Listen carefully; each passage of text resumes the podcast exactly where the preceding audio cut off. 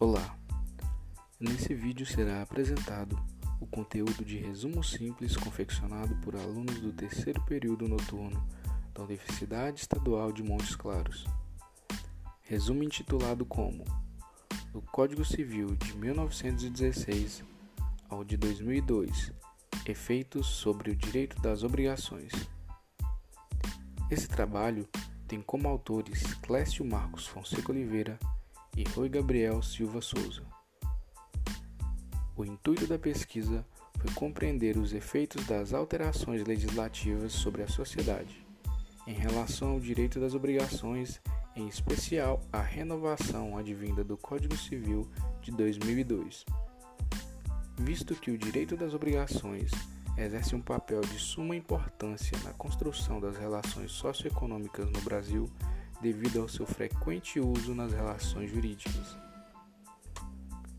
Com o objetivo de verificar as mudanças correlatas ao novo Código Civil de 2002 e o Código Civil de 1916 e analisar como é estruturada a autonomia privada nas relações econômicas vigentes. A metodologia utilizada foi a pesquisa exploratória e método dedutivo.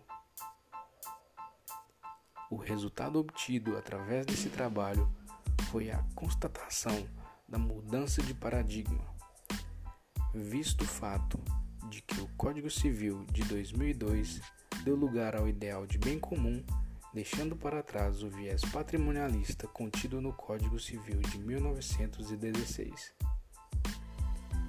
Conclui-se que no Código Civil de 1916, pautado por um forte viés patrimonialista, valorizava a posse e o seu texto legal era direcionado à classe social brasileira mais abastada.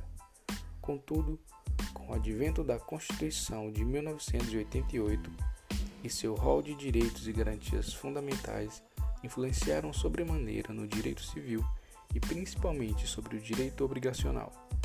Assim, as relações jurídicas de ordem patrimonial precisam ser consolidadas através de princípios guiados pela lei maior.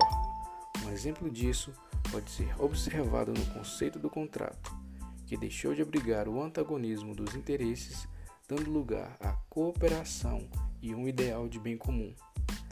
Portanto, observa-se que o direito das obrigações, presente no Código Civil de 2002, precisa ser pautado pela solidariedade e o respeito à dignidade da pessoa humana.